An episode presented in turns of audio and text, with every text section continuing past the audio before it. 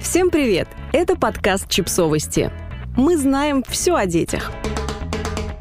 Психолог об устаревших идеях в воспитании. Мы попросили Викторию Шиманскую, доктора психологии и ведущего специалиста по эмоциональному интеллекту в России, основателя цифрового университета диагностики и развития EQ и Soft Skills, рассказать, о каких вещах на самом деле не стоит переживать современным родителям.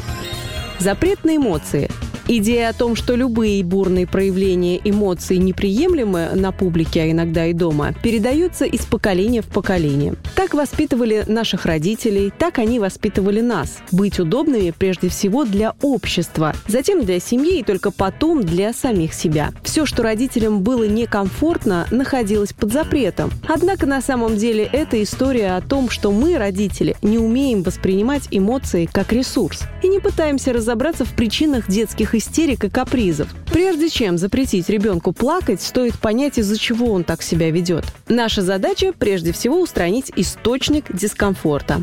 Для начала нужно признать эмоцию ребенка, неважно, позитивная она или негативная, а затем вместе разобраться в причинах того, почему ему грустно. Это и есть развитие эмоционального интеллекта, то есть способности понимать свои эмоции и управлять ими. Подчеркну, не зажимать эмоции, а именно управлять ими, сделать их ресурсом и своими помощниками. Искаженный спок – Поколение родителей, которые пытались воспитывать по споку, это интересный феномен. Фактически он призывал не бросаться к ребенку по первому зову, а для начала разобраться в причинах плача. Но теорию исказили и свели к тому, что детей с трех месяцев нужно приучать к самостоятельности и вообще не реагировать на их плач. В отношении к ребенку невозможен формальный подход. Мы всегда должны действовать осознанно, двигаться в глубину, разбираться в первопричинах, а не просто действовать по кем-то написанной инструкции.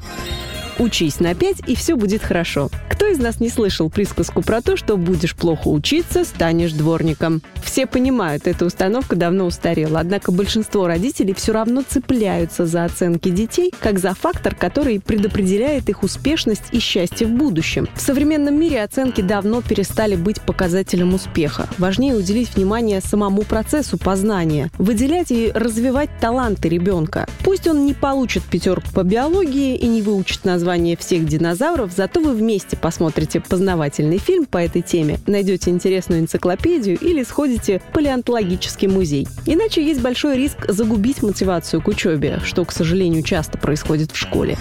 Профессии правильные и неправильные. В более старшем возрасте все тот же механизм закрытия родительских страхов переносится на профессии. Считается, что среди них есть перспективные и не очень, что если станешь программистом, все будет хорошо, а если пойдешь официантом в кафе, значит жизнь не сложилась. Это тоже не так. Есть огромное количество тех, кто идет в официанты, а потом открывает свои кафе и рестораны или становится классным барменом. Правда в том, что лучше быть выдающимся барменом, чем никаким программистом. Но преодолеть этот шаблон многим родителям пока еще сложно. Если у ребенка есть талант в какой-то практической сфере, позвольте ему реализоваться в ней. Далеко не все родились, чтобы пойти в науку. Многие отлично чувствуют себя, делая что-то руками.